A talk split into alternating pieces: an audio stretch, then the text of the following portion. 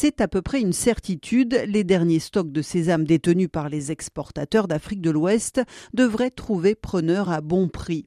La campagne se termine en effet et l'offre est désormais très limitée sur le marché.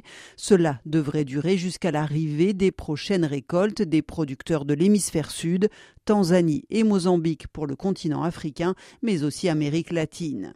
Une offre limitée, c'est a priori gage de prix qui devrait se maintenir, surtout si la demande chinoise peine à être satisfaite, car comme pour d'autres produits agricoles, c'est la Chine qui guide le marché. Depuis deux semaines, les industriels chinois ont justement été très actifs et ont acheté plus de sésame que ce qui arrivait dans les ports du pays. C'est l'effet du nouvel an chinois qui se prépare. Fin 2023, la Chine a surtout acheter du sésame du Pakistan. La production du pays a été bonne et comme elle arrive avant celle d'Afrique de l'Ouest, elle a pu tirer parti de l'appétit chinois. Burkina, Togo et Soudan ont en revanche vu leurs exportations vers la Chine diminuer ces derniers mois, que ce soit à cause de difficultés logistiques ou en raison d'une récolte en baisse. Mais ces achats ont été relancés début janvier, ce qui devrait permettre à l'Afrique de l'Ouest d'écouler ses derniers stocks à bon prix.